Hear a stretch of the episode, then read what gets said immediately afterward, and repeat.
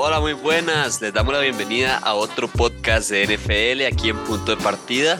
Eh, vamos a repasar con ustedes la semana 1. Ya empezó la NFL y tenemos todos los últimos acontecimientos, como es de costumbre, para repasar esta primera semana y comienzo de la liga.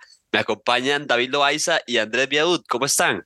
Hola Alejandro, hola Andrés. Llegó esa primera semana la NFL, tuvimos resultados sorpresa, eh, algunos, algunos datos interesantes de la semana, records por parte de los jugadores, eh, shows ofensivos por parte de, varios equipos que, que, nos dan de mucho para hablar, que nos dan mucho para hablar y, y entrémosle a, a esta primera semana la NFL volvió, volvió la, la, NFL, me sentía como en Navidad, me sentía como cuando le quitan a uno el dulce y, aparece así el queque de chocolate, ¿verdad?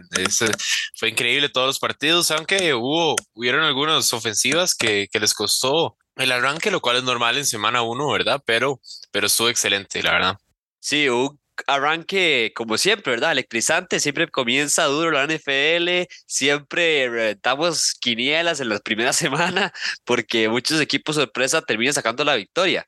Pero bueno, comencemos con el primer partido y es el del jueves por la noche, que fue un partido que se esperaba mucho. Lastimosamente, una lesión y una situación fuera de cancha, ya de negociación de contrato, que termina afectando a los Chiefs, ¿verdad? Estoy hablando de Chris Jones, que no juega este partido porque quería más dinero al ver que Nick Bosa se convierte en, el, en el defensive end mejor pagado de toda la historia. Y en el caso de Travis Kelsey, ¿verdad? Que se lesiona en entrenamientos. Ambos fuera para este partido, dos estrellas eh, indiscutiblemente de los Chiefs. Y bueno, Patrick Mahomes tuvo que, que apoyarse más en sus otros receivers. Pero bueno, los Lions le pegan a los Chiefs de visita en Arrowhead Stadium a los campeones defensores 21 a 20. Y bueno, comenzamos con una sorpresa, diría yo. Como vos decís, empezamos con una sorpresa y para tirar, ustedes saben que a mí me gusta buscar los datos, buscar la, la información con respecto a cada uno de los partidos, este equipo de los Lions es la primera victoria que logran ante un equipo defensor desde 1997. Como dice Chandy, obviamente que Travis Kelce estuviera ausente, que Chris Jones estuviera ausente también le pesa mucho a este equipo de Kansas City. Por lo menos ya la situación de, de Chris Jones se, resolvió el día de ayer con una extensión eh, de un año en, el contrato, entonces ya tienen ahí, ¿verdad? El, ya tienen ahí eh, este, esta situación resuelta. Con Travis Kelsey será ir esperando eh, día a día a ver qué, qué reportan, qué, actual, qué actualizaciones nos dan para ver si lo veremos en la, en la siguiente semana. Y, y que al final lo que termina dando, eh, más que todo, este juego es un poco la, la fragilidad que tiene Kansas City cuando Travis Kelsey no está en cancha. Vimos, ¿verdad?, que no, no tenían como, ese, como esa figura, ese receptor constante o, o esa opción que a la que Patrick Mahomes recurriera cuando necesitaba algún pase. E incluso Kaderi Stoney no logra recibir uno de los balones, uno de los pases que le envió Patrick Mahomes y, y, y, ahí es donde casi que se decide el, se decide el, el, juego con un touchdown de ese equipo de, de los Lions después de la intercepción. Sí, sí, si bien cuando vimos la temporada, como estaba el schedule, dijimos, ok, los Lions podrían dar una sorpresa. Yo creo que solo los muy valientes escogieron que Detroit le iba a ganar, a ganar a Kansas City Chiefs en Kansas City después de ganar el Super Bowl. Bueno, nos acercamos, Kelsey y Chris Jones no estaban. Aún así, yo creo que este sonaba para offset, pero solo los valientes lo pudieron agarrar. Y si te digo que Kansas City tuvo la bola al final para ganar el partido, o sea, Mahomes tuvo la oportunidad de ganar el partido este, hubieras apostado mil veces que Mahomes lo ganaba y no lo ganaba Detroit. Inclusive yo creo que los mismos aficionados de los Lions estaban súper nerviosos cuando le devolvieron a Mahomes la bola con cuatro minutos, tres minutos y, y Mahomes no lo logra, no logra conseguir este, los puntos necesarios. Ni siquiera necesitaba un touchdown, necesitaba un, un gol de campo, pero bueno, no puede pasar la bola y él agarrarla él solo porque fue fatal. El, el, grupo de wide receivers de, de, los Kansas Chiefs los dejaron totalmente este, mal y, y fueron cuatro, cuatro drops en, en, la segunda, en la segunda mitad. Algo que es poco usual en la NFL, no vemos este, receptores botando tantos pases y, y tantos pases importantes además.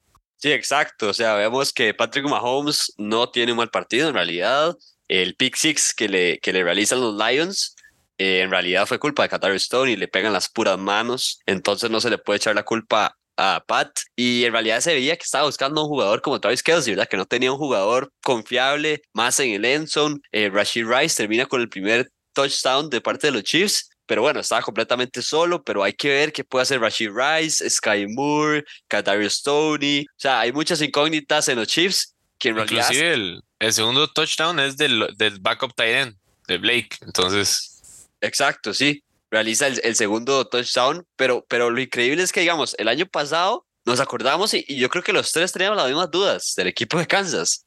O sea, sabemos lo que es Travis Kelsey, pero además de eso, ¿qué más hay en Kansas? E igual el año pasado consiguieron llegar al Super Bowl y ganarlo. Entonces yo, yo no encendería las alarmas todavía. Me parece que los Lions es, es una victoria muy importante para su moral, es una victoria histórica en realidad. El año pasado no tuvieron ningún partido en prime time. Esta vez les ponen el primer partido de la temporada contra los Chiefs en Arrowhead y sacan la victoria. Merecido. Me gustó lo de Gibbs, que espero ver más, todavía más en el juego aéreo como receptor. Gran jugador. Pero, pero este equipo, los Lions, no, no lo siento para competir por la, por la, sí, por, por el NFC, digamos. Opinan, es un equipo complicado, obviamente, y lo que trae Dan Campbell es que es un equipo muy físico. Sí, yo creo que, que el, el, famoso Overreaction Monday, ¿verdad? Eh, todo el mundo viendo los resultados del domingo, del jueves y pensando, wow, esto es lo que va a pasar el resto de la temporada. Hemos visto que la primera semana a, la última es una maratón y, pueden cambiar muchísimas cosas. Pero para mí sí, yo creo que los Lions sí son de verdad. O sea, creo que ir a Kansas City y la manera en que la ganaron es porque tienen una gran línea, línea ofensiva y una gran línea defensiva que puede dictar juegos y dominarlos. Entonces, este, aparte del talento que tienen alrededor, siento que Jared Goff es suficiente para poder pelear conferencias. Ya lo vimos con los Rams, llegó a un Super Bowl. Entonces, yo creo que los Lions sí, sí pueden pelear una NFC que, que se ve un poco, un tanto debilitada, ¿verdad? Y este, estar ahí junto con los Niners, junto con los Eagles, junto con los Cowboys. Ahora que menciono Cowboys, a ver, ¿qué, qué dices, David? Podría ponerlos ahí. Obviamente la falta de la experiencia es lo que les puede terminar de costar, que es un equipo que realmente nunca ha tenido estas expectativas, nunca, nunca, si no preguntémosle a, a los fans, eh, Piaud que probablemente conoce a, a Davis Robinson, que es un jugador de baloncesto eh, estadounidense que ha venido aquí a jugar en la primera división de, de baloncesto. Él, él, es fan de Detroit, es de la zona de Michigan. Y bueno, hablar, hablar de lo que es de lo que han sido las temporadas de Detroit, es como, como flashback a Vietnam, que, que llamo, ¿verdad? Eh, ahora que, que están como en un buen momento y que ganaron, el, ganaron ese primer partido, era como si vinieran de ganar un Super Bowl para la afición de ese equipo, entonces el, el, el tenerlos favorito para, para llevárselo o, el underdog que viene de atrás para, para llevárselo a conferencia y es algo, digamos, que ni el fan base ni, ni el equipo como tal ha estado acostumbrado. Bueno, los Lions tienen un punto a favor en realidad y es que la, la división se, se debilitó, digamos. Es una división que antes estaba gobernada por los Packers. Ahorita vamos a hablar un poco más en, en la parte rapid fire de los Packers que me sorprendieron a mí, por dicha, pero, pero los Packers no podemos decir que es lo mismo cuando estaba Aaron Rodgers. O sea, claramente se debilitaron. No, no creo que Jordan Love esté al nivel de, de el cuatro veces MVP Aaron Rodgers en este momento, pero además de eso, lo que decíamos, los Vikings también se debilitaron. O sea, pensando del año pasado a este, claramente se debilitaron en defensa y además perdieron a Adam Thielen en ataque y a Dalvin Cook. Entonces es un equipo que claramente va, va a ser un poco menor ofensivamente este año. Entonces le cae perfecto a, los Lions para competir por, su división. Ahora ya por la conferencia, sí, sí concuerdo con ustedes que está más difícil. Pero bueno, es un cambio importante y yo estoy muy feliz por los aficionados de los Lions que la han sufrido, la verdad. Y bueno, pasemos a otra afición, otra base de afición que la, la ha sufrido en los últimos años, pero que comenzó con el pie derecho. Empezó 1-0, los Cleveland Browns le pegaron a los Cincinnati Bengals en casa 24 a 3. Tres puntos nada más los Cincinnati Bengals. Ese sí está para romper todas las casas de apuestas, ¿verdad, David?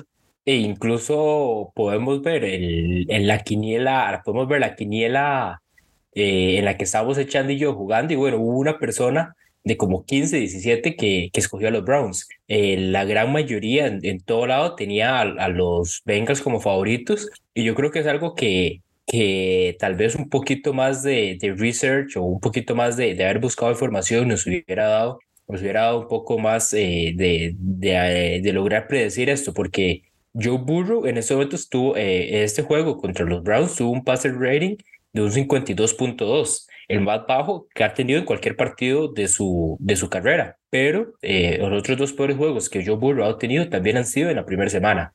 Entonces eh, es algo que constantemente a, a Joe le, le, le cuesta un poco el, el arranque de la temporada y ya conforme avanza el equipo y, y, y, Burrow carburan un poquito más para, para poder meterse en la pelea de los contendientes.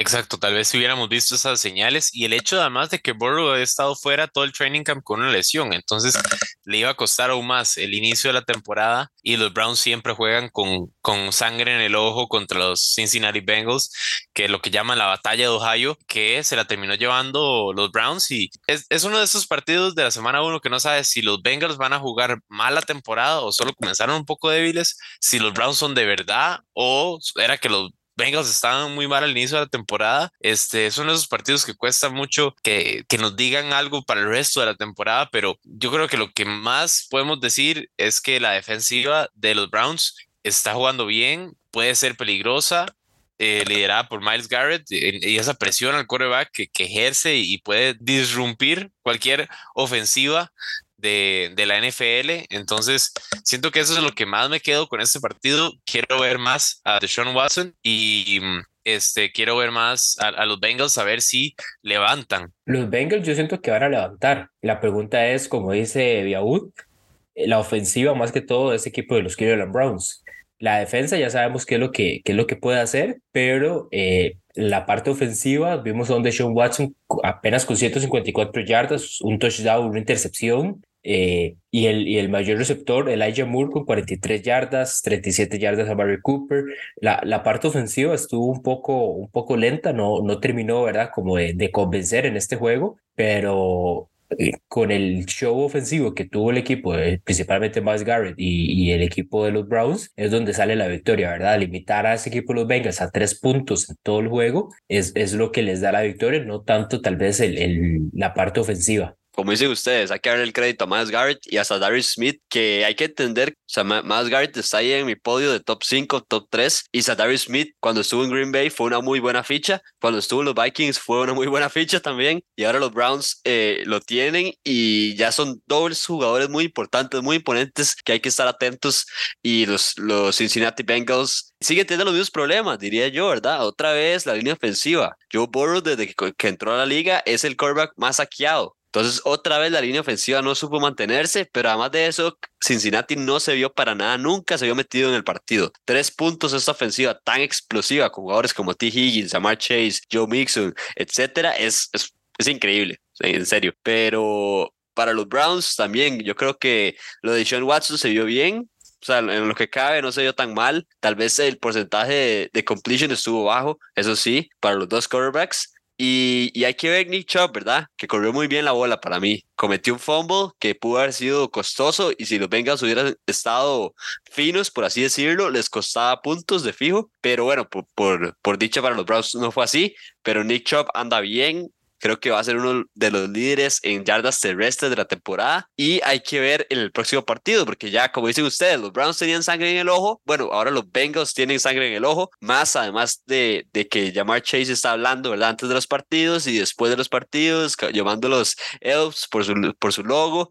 Entonces va a estar bueno este matchup en, en, en cuando jueguen en, en Cincinnati. Y bueno, sigamos con el siguiente partido, que nos vamos a ir hasta los Ángeles. Este era un partido muy cantado que iba a ser un shootout, ¿verdad? Yo creo que los tres pensábamos que, que, iban a haber más de 40 puntos en este partido. Bueno, vieron casi que 70. Bueno, vieron 70 puntos más bien. Los Chargers caen en casa 34 a 36 contra los Dolphins. Qué partido de Tua y de Tyreek Hill. O sea, yo creo que ya no, no, hay, no hay forma de decir que Tyreek Hill no es uno de los mejores receptores que hemos visto, porque esto yo no lo he visto con otros receptores. Fue increíble lo que, lo que logra hacer. 215 yardas, dos touchdowns. Parecía un cheat code. O sea, Los Ángeles le podía poner triple cobertura que, que, que Tariq igual realizaba los catches importantes. Entonces, increíble. Eh, un pase rating de 110 para Tua, un pase rating de 99 para Justin Herbert. Y bueno, ¿qué me pueden decir? Otra vez los Chargers anotan muchos puntos, pero les anotan muchos puntos también. Es increíble lo dominante que puede ser Tyreek Hill con el simple hecho de ser el jugador más rápido de la cancha y por mucho y, con un coreback con un buen brazo y, siendo bastante accurate como es Tua Togabeloa. este fue un partidazo y todo el mundo lo esperaba así. Eh, siento que el, el, resultado iba a, definir, lo iba a definir al puro final quién tuviera la bola o quién, quién hiciera un, un, un error al puro final y, y, los Chargers no lograron mantener el, el, ritmo que Miami Dolphins mantuvo todo el partido. Dos maneras un poco diferentes de, de atacar el, eh, de dos partes de los dos equipos. Si bien fue un partido de muchos puntos, Justin Herbert no pasó tanto la bola como tal vez hubiéramos pensado que Kellen Moore le iba a poner a pasar la bola. Estuvo bastante involucrado Austin Eckler y, Joshua Kelly, eh, lo cual siento que no está tan mal porque tienen el talento. O sea, Eckler es de los mejores corredores de la liga y, Kelly es de los mejores corredores de, de, segunda que hay en, en toda la liga. Entonces, siento que, que es usar un poco también los talentos que tienen ahorita Em, también siento que eh, todas las dudas de Tua eh, viniendo a la temporada se pueden callar en el hecho de que sigue siendo ese jugador totalmente explosivo y que tiene un receptor que le ayuda un montón. Pero Andrés, las dudas no eran, no eran esas con Tua en realidad. O sea, comenzando la temporada, yo, yo sí me esperaba partidos así de Tua, porque los vimos el año pasado con sus armas, con Tariq Hill, con Jalen Waddle, partidos muy buenos, con cuatro touchdowns, cinco touchdowns, pero el problema de Tua va a ser las lesiones, ¿verdad? O sea, la inconsistencia, diría yo, que es el problema. Sí, el, el cuánto, cuánto le peguen y, cómo le peguen. Este, eh, eh, estamos, hemos estado viendo algunos videos de Tua, eh, tanto en pretemporada como en este partido, de, de cómo caer. De, dice que estuvo entrenando Jiu-Jitsu, dice que estuvo preparando su cuerpo para cómo caer y varios comentaristas, incluso este, un poco irrespetuosos como Ryan Clark, le, le decían que definitivamente no estuvo en la sala de pesas esta pretemporada, pero Tua estuvo preparando para la durabilidad y, sí, claro, eh, las dudas, esas de, dudas de durabilidad se van a responder a lo largo de, los partidos y ver si él, si se mantiene. Pero creo que sí, los Dolphins, si, si se mantiene la, base y, como decimos, si todo se mantiene sano, van a poder eh, ser una ser competencia grande en la división y, en la conferencia. Un, un, o algo más que quería decir es que los Chargers este, en, defensiva se vieron muy mal a la vez y, no pudieron este, descifrar el hecho de cómo presionar Tua sin este, no dejar los safeties y, o no, no controlar a Tyreek Hill el, el partido. El, problema con, con este equipo de Miami es ese que si te vas a ir a presionar tú y, y, buscar el sack, eh, pues Tyreek Hill tampoco necesita mucho, mucho tiempo para despegarse y quedar solo, solo, completamente a 20, 30 yardas para adentro. Y es lo que pasó mucho en este juego, que si iban a presionar a Tua, Tua nada más mandaba el pase y Terry Hill completamente solo para, la recepción. Lo, estadísticamente viendo el juego, como mencionábamos, 215 yardas de Terry Hill, 466 eh, por vía aérea para Tua Tagovailoa, que es eh, que se une, ¿verdad? Digamos, a Adam Marino y Irving Fryer en 1994 como el único par de, de compañeros de equipo con, con, 450 yardas aéreas y 200 por vía terrestre. Y incluso para, para Tua es el cuarto, la cuarta mayor cantidad de pase de, de yardas por vía aérea en, en, una, en una primera semana la NFL. Al final es al final es como que un show ofensivo termina pagando al otro, ¿verdad? Porque incluso los Chargers también tuvieron un gran partido ofensivamente, pero como dice Chadley, no logran parar nada. Entonces es lo que termina costándoles el juego, que, que digamos la, la ofensiva de, los, de Miami estuvo aún más potente que la ofensiva que vimos por parte de, Los Ángeles. Sí, y hay otro tema, a mí como Miami, digamos, claramente es una victoria importante, Tua se vio bien, también Hill explotó, pero esto ya lo hemos visto la temporada pasada. A mí lo que me preocupa Miami es que, digamos, en, en yardas totales terrestres fueron 70 yardas nada más. Los Ángeles tuvo 234 yardas terrestres. Entonces tenés que volver a poner a Tua a tirar 45 pases. Era el mismo problema que teníamos el año pasado. Entonces creo que Miami tiene que ir resolviendo eso. Raheem Mustard fue el, el lead running back en este partido, pero tienen otras opciones, ¿verdad? tienen a Rookie, tienen a Ahmed, a su cama, tienen a, tienen a Chain, el rookie, que promete bastante, puede ser pass catcher, además de eso, es explosivo, pero bueno, o sea, le estás pidiendo a Tua que ponga 45 pases, es, es, mucho, creo que, que le estás invitando al error y en realidad aquí le salió bastante bien, pero en otros partidos no sé si le va a salir igual. Entonces yo creo que Miami tiene que definir un poco el juego terrestre para darle la ayuda y si no va a terminar va a tener que terminar poniendo a Tariq Hill de corredor, que yo creo que sería el mejor corredor de toda la historia de la NFL, pero bueno, ese es tema para otro, para otro podcast. O sea, yo sí creo que Miami necesita ayudar a Tua y de lado los Chargers parar una vez al otro equipo, o sea, increíble. Ofensivamente muy bien, pero defensivamente terrible, ¿verdad? Lo que es el, el, dos head coaches totalmente ofensivos y con armas y con quarterbacks nuevos y este bastante versátiles, entonces lo que dio para un partido bastante vistoso. Defensivamente, para el equipo de los Chargers, solo tuvimos, eh, por, bueno, por parte, digamos, del, del, de este equipo de, de, los, de los Dolphins, solo hubieron tres ocasiones en las que no, no, no, tenían, no tuvieron una ofensiva que anotara. Al puro arranque, un fumble, llegando ya en el segundo cuarto, eh, un punt en la yarda 25 de, del, equipo de, de, de, Miami y después tuvimos una intercepción. Entonces, tres, tres, tres ofensivas en todo el juego en las que Miami no logró anotar en, en, en, sus ofensivas. Sí, exacto, increíble. Se puede decir que, digamos, no anotó Miami por errores de ellos, más bien, más que por mérito de los Chargers, digamos, la intercepción de Tua. Eh, más o menos fue más culpa de Tua que, que beneficio de la, de la defensiva. Entonces, también es, es para pensar eso, pero bueno, Miami consigue su primera victoria, los Chargers pierden en casa, una derrota dolorosa, y Tyreek Hill hace fiesta otra vez. Vamos con el último partido, Monday Night Football, los Buffalo Bills visitando a los New York Jets. Qué partidazo sonaba este, ¿verdad? Increíble el debut de Aaron Rodgers. Bueno, el primer drive cae Aaron Rodgers, le cae un defensivo encima, y parece que va a estar fuera toda la temporada. Esperemos que no, pero parece que es una lesión en el tendón de Aquiles y sí se ve bastante grave. Hasta el propio entrenador Robert Sala dijo que está que no se ve nada bien. Bueno, el partido termina ganando los Jets increíblemente en overtime.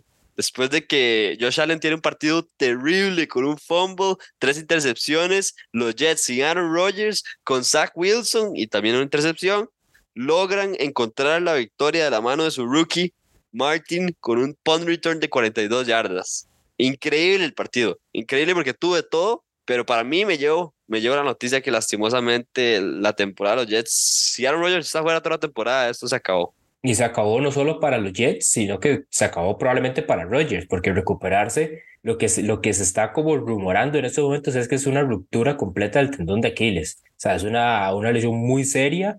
Aaron Rodgers ya con 39 años, entonces habría que ver si, si, lo, si al final de la temporada él decide o colgar ya de una vez los, las botas o, o tratar de seguir con una temporada más. Pero como dice Chandy, eh, yo creo que es la noticia de la semana, ¿verdad? Se esperaba mucho de este debut de, de Aaron Rodgers con los Jets y no duró ni siquiera el primer drive. Bastante triste, bastante desilusionante porque se veía un partido con dos quarterbacks totalmente explosivos, con dos ofensivas explosivas, con dos buenas defensivas. Iba a ser un gran partido de fútbol americano, este, con muy buen nivel. Eh, siento que si hubiera estado Rodgers, los Jets hubieran jugado mucho mejor en ofensiva. A los Bills hubieran hecho arriesgar mucho más y buscar el, el, el resultado de una mejor manera. Entonces, eh, fue bastante decepcionante, pero el final, sí, ese sí no, no dejó nada que desear. Fue un final en, en overtime, que lo define este, el, el, la estrella de Hard Knocks. Si es alguno vio Hard Knocks, vio que era uno de los dos rookies wide receivers que los Jets se dejaron porque habían sentido que habían tenido un gran training camp y vaya manera para demostrar que se merece estar en la NFL ganando ese partido. Un milagro para los neoyorquinos que tuvieron una roller coaster de emociones increíbles, estuvieron súper tristes después de que Rogers se fue. La sal que, que, tiene los Jets es increíble. Y, y bueno, Zach Wilson va afuera, hace una intercepción y después de eso le dijeron, bueno, no nos pierde el partido. Y la defensiva de los Jets de, demostró que tiene bastante para pelear, frenando a uno de los mejores quarterbacks de la liga, que no se vio como uno de los mejores quarterbacks de la liga. Estuvo bastante mal y bastante sloppy dejando la bola fácil para que los Jets lograran remontar el partido y ganar. Entonces, fue uno de esos partidos, como dice la NFL, que no se pueden scriptear, no, no, no tenemos el script para eso, eso fue increíble. Y también, digamos, a pesar de, de la salida de Aaron Rodgers, como dices, los, los, los Jets terminan ganando y en gran parte por la, el, el, planteamiento defensivo. Y bueno, Jordan Whitehead, el, el defensive back, fue el, es el primer Jet con tres intercepciones en un juego desde Tylo en el 2006, que curiosamente también fue un partido contra los Bills. Y aún, y aún como para ponerle la, la cereza a ese partido de Whitehead que consigue tres, tres intercepciones, pues bueno, solo en la primera semana logró un bonus de 250 mil dólares por conseguir esas tres intercepciones, que era como la meta que le habían puesto para la temporada. Y que se las conseguía en, los, en los 17 juegos de temporada, pues le daban 250 mil dólares extra y lo logró en la primera semana. Bueno, David, yo creo que le tiene que mandar por lo menos unos 10 mil a Josh Allen, ¿verdad? Porque porque casi quedó dos pases se los puso en las puras manos, ¿verdad?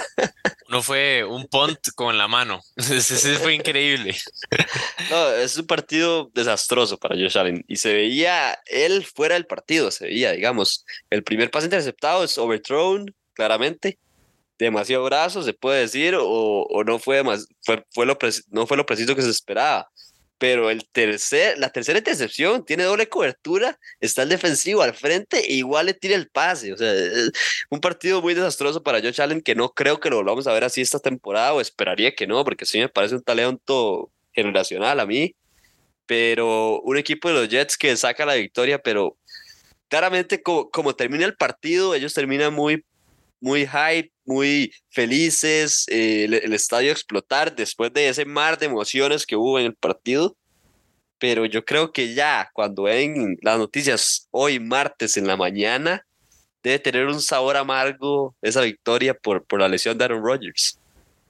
Sí, es ver si para este equipo de los Jets eh, pueden seguir en, en, en este tramo y pueden seguir compitiendo con Zach Wilson en cancha, ¿verdad? Que la temporada pasada no fue la mejor, el partido de, de, ayer, pues era, digamos, le dieron un rol un poco más como, como llaman, de game manager, apostaron más a Britt Hall y a, y a Alvin Cook por la vía terrestre, y, y como tal vez desechando, limitarle un poco más los pases para que no incurra al error, eh, como, como decíamos, ¿verdad? Con el, con el caso de Tua Tagovailoa.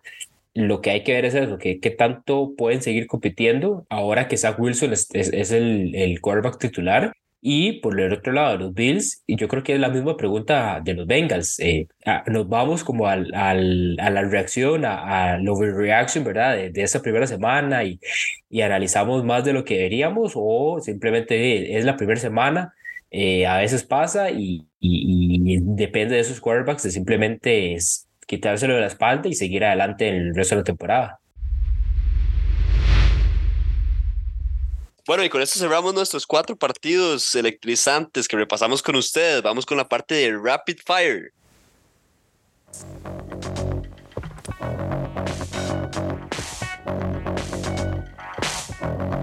Los Texans salieron derrotados por los Ravens en MIT Bank Stadium, pero el desempeño de CJ Stroud deja a los fans de Houston con esperanza hacia el futuro.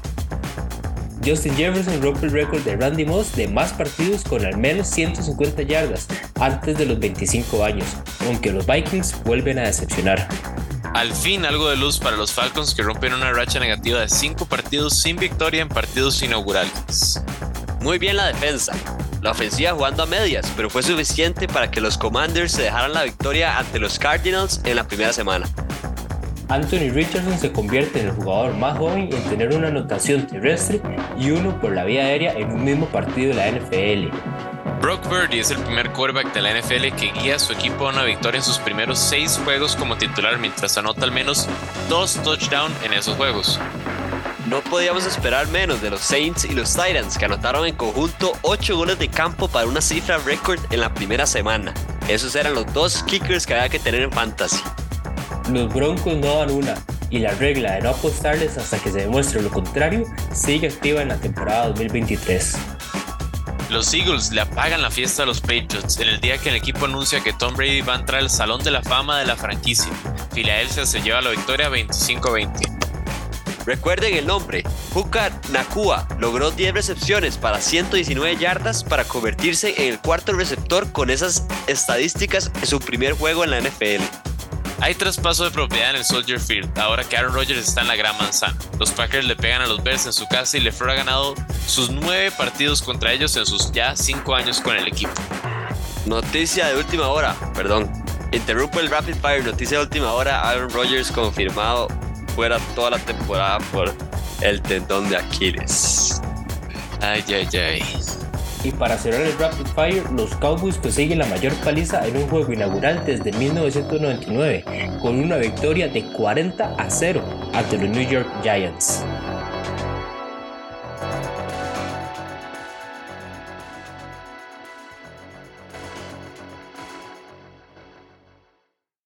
Bueno, y con esto llegamos al cierre de nuestro podcast. Ahí les tiramos la noticia en vivo. Última hora, Aaron Rodgers fuera la temporada. Predicciones, por- Chandy. Por la lesión de. No, pero sí, estoy, estoy- estoy dolido, les cuento. Vamos con Yo- las predicciones. Yo también, la cerrar el verdad. podcast. Me sacó completamente del podcast. Pero bueno, era de esperarse, era una lesión muy fuerte. Vamos a repasar las predicciones de, de esta semana que acaba de pasar. Vamos con nuestro analista, David Loaiza. Esta, esta semana en, en la quiniela, Chandy y yo, los dos nos fuimos 9-6. O sea, nueve partidos de, todo el, de toda la jornada, nueve partidos pegué en la línea con el, con el ya fuera el ganador o, o la línea, ¿verdad? De los tres partidos que escogimos para, para las predicciones, obviamente tenía que fallar las tres. Nos fuimos Raiders Broncos, el que pegó el punto ahí fue Andrés Biaud, Chargers Dolphins, eh, el señor Alejandro Chandy y en los Bills, los tres nos fuimos con los Bills y bueno, los Jets se terminan llevando la victoria en overtime. Bueno, ahí están las predicciones. Tenemos, eh, bueno, tenemos liderato compartido entre Biaud y yo. Primera temporada David, segunda temporada eh, Chandy y Biaud quiere poner su nombre en la placa de campeones. Está compartido el liderato. David sí empezó todo en rojo. Pero bueno, se fue en realidad por los favoritos. Se fue por los tres favoritos y perdió. Yo me fui por un underdog y Andrés igual y nos dio resultado. Pero bueno, vamos otra vez con tres predicciones, partidos muy parejos para que ustedes pierdan y yo gane, aunque yo no gano siempre. Y aquí les van. Primer partido. Uy, ese está buenísimo. Green Bay Packers visitando a los Atlanta Falcons. Los Packers de visita salen como favoritos por un punto y medio. Ese, ese básicamente es quién gana. Un punto y medio básicamente es quién gana el juego, ¿verdad? Si bien los Falcons tuvieron una victoria bastante contundente, 24 días ante los Panthers, la ofensiva como tal, ¿verdad? No, Drake London no tuvo, no tuvo ningún catch, eh, Pitts tampoco fue así como la gran cosa. Eh, en el juego terrestre, Villar Robinson quedó como un poco olvidado para darle la bola a Tyler, a Tyler ayer, ayer. Y cuando le preguntan al, al head coach Arthur Smith sobre ¿verdad? la falta de, la falta de, de acción por parte de tanto de Pitts como de, como de Drake London, pues bueno, como que no parece importarle, importarle mucho, ¿verdad? El, dar, darle, darle ofensivas a, sus dos mejores receptores. Entonces, aunque conseguí la victoria, me sigue dejando dudas la ofensiva que tiene este equipo de, de Atlanta y me, me voy con, con los Packers. Si aquí la pregunta es si los Packers van a lograr eh, parar el juego terrestre de los Falcons. Siento que ha mejorado bastante, aunque el middle linebacker Coy Walker está lesionado ahorita, no se sabe si va a volver con una contusión en el touchdown que anotó. Este, mi, mi, mi intuición dice que Falcons, pero mi corazón dice que Packers, entonces vamos Packers. Por mi parte, yo también voy con los Packers. Creo que me gustó lo que, lo que hicieron en semana uno. Les estaba contando, les estaba contando a, a, a Biaud, que es el otro fan de los Packers, aquí en el podcast. Y me gustó que hicieron pases pantalla, jugadores, jugadas explosivas, pero que donde el quarterback no era tan forzado. Eso no lo hacían tanto con Aaron Rodgers porque sabían que tenía mucho talento. Hay que, no estoy diciendo que Jordan Love no lo tenga, pero tal vez no lo están forzando tanto al principio. Entonces me está gustando lo que están haciendo los Packers. Defensivamente se ven metidísimos en la vara. Entonces, Packers por encima de los Falcons. Y bueno, ahí les va el otro partido, partido divisional. Los Baltimore Ravens visitando a los Cincinnati Bengals. Ravens ganaron en semana 1 contra los Texans, 1-0. Y los Bengals, que ya repasamos que cayeron contra los Browns estropitosamente. Eh, los Bengals salen como favoritos, tres puntos y medio en casa. ¿A quién se llevan en este partido? Yo voy con mi campeón de división y campeón de conferencia. En los pronósticos vamos con los Ravens. Ok, Andrés se va con los Ravens y David, ¿con quién se va? Siento que este juego debería ser el, el, el bounce back, ¿verdad? El, el partido que, bueno, ya nos olvidamos de lo que pasó esta semana, vamos por la victoria. Eh, no sé si tres puntos y medio lo podría ver en dos, tres puntos exactos, pero voy, voy a irme con los Bengals para, para desviar un poquito y ver si recupero y, y, viendo que, que a lo mejor el, el equipo va como más inspirado tratando de, lavarse la cara después de este primer partido. Bueno, por mi parte yo también me voy con los Bengals. Creo que al equipo bueno no pierde dos veces seguidas. Creo que va a ser bounce back, como dice David, y es un partido adicional. Ya perdieron uno, no creo que vuelvan a perder otro, porque esta división, si, si pinta así como en semana uno, va a estar muy tallada. Entonces esos partidos directos afectan mucho. Entonces me voy con los Bengals. Vamos con el último partido de esta parte de predicciones, tres partidos muy parejos. Y nos vamos con los Kansas City Chiefs, que empezaron perdiendo, ¿verdad? 0-1 contra los Jacksonville Jaguars. Juegan en Jacksonville, pero los Chiefs salen como favoritos por tres puntos. Todavía no se sabe si va a jugar Travis Kelsey. Yo pensaría que sí. Pero bueno, ahí se los dejo. Chiefs favoritos por tres puntos visitando a los Jaguars. ¿Quién se lleva? Por el, bien de mi fantasy, dice Chandy, yo esperaría que sí. sí, aquí la pregunta es si juega Kelsey o no. Y, y, y yo siento que si juega Kelsey, de fijo los Chiefs logran ganarle a los Jaguars, ya que los Jaguars se le complicó contra los Colts. Así que me voy con Chiefs, esperando que además arreglen un poco la situación con los wide receivers. No creo que le vuelvan a, a botar cuatro pases a Mahomes. Me va a tocar otra semana con, con tres picks de los favoritos, pero hey, esperemos que esta vez sí, sí me vaya bien y sí logre pegar un par por lo menos. Me voy con los Chiefs también. Bueno, mi parte también me tengo que ir con los Chiefs. Me gusta Jacksonville, pero otra vez vuelvo a aplicar la misma. No veo a los Chiefs empezando 2-0, la verdad. No, no los veo. O sea, sí es posible porque este equipo de Jacksonville anda jugando bien, en realidad. Pero, pero no sé, este equipo, los Chiefs, siento que va a encontrar la forma de hacerlo. Y si juega Travis Kelsey, creo que no hay chance que pierdan. Si no juega Kelsey, le apostaría a los Jaguars. Ahí pónganle condicional. Pero, pero ahí se las dejo. Esas son las predicciones de esta, semana. Muchas gracias por acompañarnos en un nuevo podcast, semana 1 de la NFL. Tenemos una temporada brutal. Va a estar muy buena para que estén atentos a toda la información. Síganos en, redes sociales, punto de partida CR, eh, Instagram, Facebook. Y ahí estamos atentos, cobertura de tenis, fútbol nacional, ahorita está jugando la CL, cobertura, NFL, básquet, toda la información la tenemos ahí para que nos sigan en nuestras redes sociales. Muchas gracias por acompañarnos y gracias David y Andrés. Nos vemos con la próxima semana, con semana 2.